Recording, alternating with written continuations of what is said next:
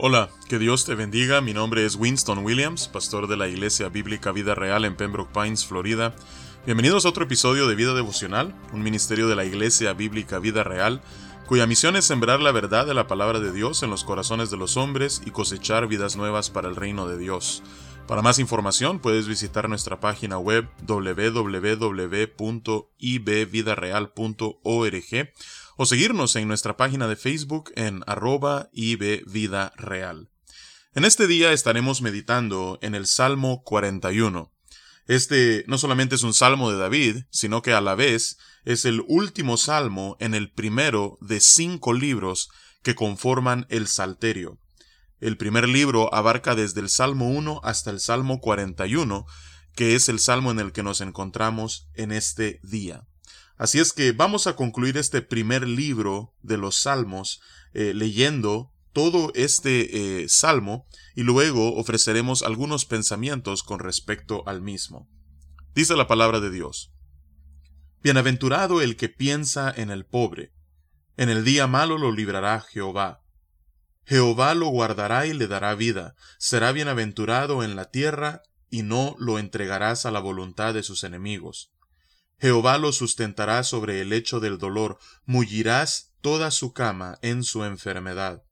Yo dije, Jehová, ten misericordia de mí, sana mi alma, porque contra ti he pecado. Mis enemigos dicen mal de mí, preguntando, ¿cuándo morirá y perecerá su nombre? Y si vienen a verme, hablan mentira, su corazón recoge para sí iniquidad, y al salir fuera la divulgan. Reunidos murmuran contra mí todos los que me aborrecen, contra mí piensan mal, diciendo de mí, cosa pestilencial se ha apoderado de él, y el que cayó en cama no volverá a levantarse. Aun el hombre de mi paz, en quien yo confiaba, el que de mi pan comía, alzó contra mí el calcañar. Mas tú, Jehová, ten misericordia de mí, y hazme levantar, y les daré el pago. En esto conoceré que te he agradado, que mi enemigo no se huelgue de mí. En cuanto a mí, en mi integridad me has sustentado, y me has hecho estar delante de ti para siempre.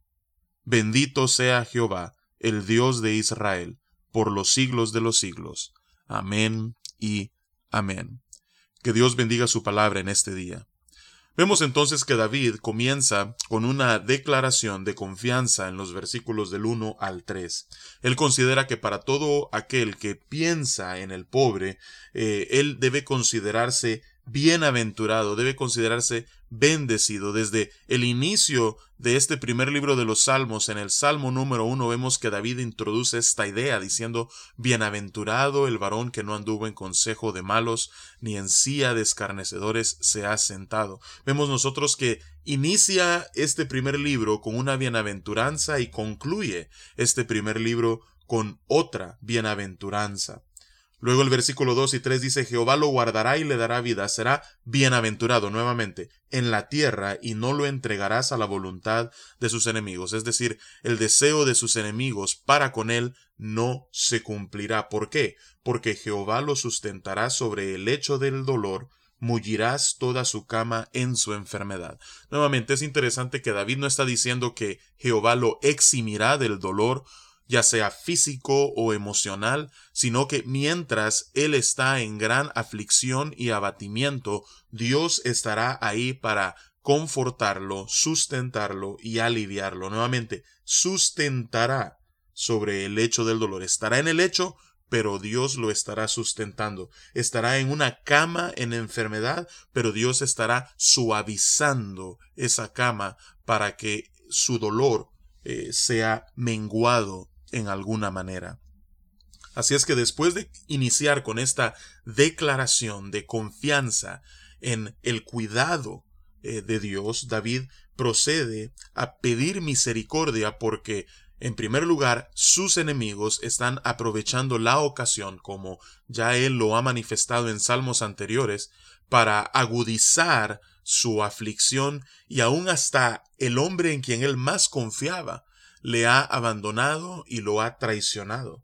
Dice versículo 4 en adelante, yo dije, Jehová, ten misericordia de mí, sana mi alma, porque contra ti he pecado. Como muchos de los santos del Antiguo Testamento, David establece una relación entre la aflicción física como una consecuencia de un pecado personal no confesado. Así es que esta es la conclusión a la que David ha llegado y si este es el caso, David está pidiendo que Dios pueda no solamente sanar su cuerpo, sino también perdonar su pecado. ¿Por qué? Porque mis enemigos, dice David, dicen mal de mí, preguntando cuándo morirá y perecerá su nombre. Ellos están deseando que este mal acabe conmigo. Y aun cuando hipócritamente vienen a verme, dice David, hablan mentira.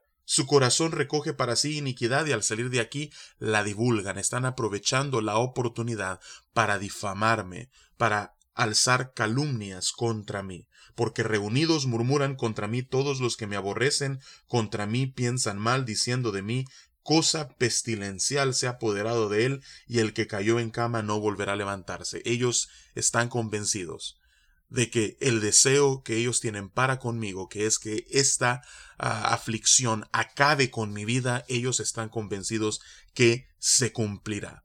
Y lo que es peor, dice David en el versículo 9, aun el hombre de mi paz, en quien yo confiaba, el que de mi pan comía, alzó contra mí el calcañar. Así es que vemos que David está experimentando eh, una gran traición, lo cual agrega dolor a el sufrimiento que ya está experimentando. Pero vemos que el acto de traición más grande en la historia humana no es la que vivió el rey David, sino el, la que vivió el gran David, el más grande y mayor David, es decir, nuestro Señor Jesucristo. Por eso vemos nosotros que en todos los evangelios, en el capítulo 26 de Mateo y en el capítulo 14 de Marcos y en el capítulo 22 de Lucas y en el capítulo 13 y 17 de Juan, los evangelistas citan este salmo como teniendo su cumplimiento en la vida de Cristo cuando él fue traicionado por uno de los suyos, por Judas Iscariote. Así es que esta es la condición actual de David, pero miraba hacia adelante, hacia la traición más grande en la historia de la humanidad. Pero a diferencia de la traición de su amigo cercano y la actitud de sus enemigos para con David, él establece un marcado contraste entre la actitud de ellos y sus acciones y Dios. Y por eso introduce el versículo 10 con una frase de contraste, mas tú, Jehová, ten misericordia de mí y hazme levantar, y les daré el pago. En esto conoceré que te he agradado, que mi enemigo no se huelgue de mí. Cuando yo vea que el deseo de mis enemigos no se cumpla, yo entenderé que he hallado gracia delante de tus ojos. En cuanto a mí, en mi integridad me has sustentado y me has hecho estar delante de ti para siempre. Señor, mira cómo tú me has preservado y has guardado mi pie de ir por eh, caminos desviados en los cuales no debería transitar. Tú me has mantenido íntegro y justo. Y David concluye este salmo con una gran ah, alabanza al Señor. Dice David, bendito sea Jehová, el Dios de Israel, por los siglos de los siglos. Amén y amén.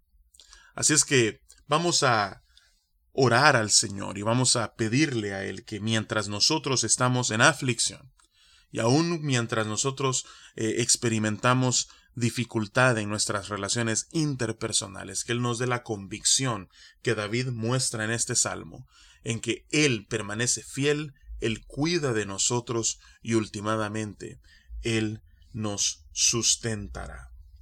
Padre, venimos ante tu presencia en este día, Señor, porque nosotros también en ocasiones nos encontramos abatidos y afligidos. Y en medio de nuestra aflicción, Señor, muchos de los que eh, en tiempos de bonanza habían estado allí nos dan la espalda, nos abandonan y nosotros quedamos en un estado en el cual no tenemos a quién recurrir. Pero Padre, qué bueno es saber que aunque nuestras relaciones interpersonales ah, no siempre son confiables, Señor, por la naturaleza humana que está en nosotros y a nuestro alrededor, aún así, Padre, vemos un marcado contraste entre eh, nuestra relación con los demás y nuestra relación contigo. ¿Por qué? Porque tú eres fiel, Señor.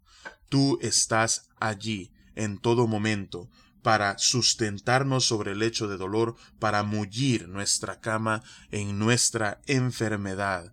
Tú, Padre, estás allí para preservarnos y sustentarnos en nuestra integridad y así hacernos estar delante de ti para siempre. Tú nos muestras tu misericordia y tu fiel cuidado. Así es que por eso nos unimos en la alabanza de David y decimos, oh Señor, bendito seas tú, el Dios de Israel, por los siglos de los siglos. Amén y amén. Que Dios te bendiga y es mi oración que Él pueda ser eh, tu sustento, tu cuidador y tu ayudador en momentos de aflicción y de gran prueba. Con su favor, nos encontraremos por este medio el lunes.